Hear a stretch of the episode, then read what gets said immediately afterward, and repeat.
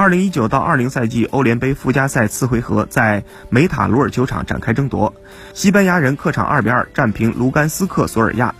费雷拉和巴尔加斯进球，主队两度扳平，西班牙人总比分五比三晋级正赛。时隔十二年重返欧战，西班牙人首回合三比一取胜。同首回合相比，梅伦多、巴尔加斯和罗卡首发，吴磊连续两场比赛进入替补席。下半场，吴磊替换费雷拉出场，索尔亚第七十八分钟再次扳平。霍姆切诺夫斯基传球，鲁辛禁区左侧轻巧晃过尤伊斯洛佩斯后小角度射入远角，二比二。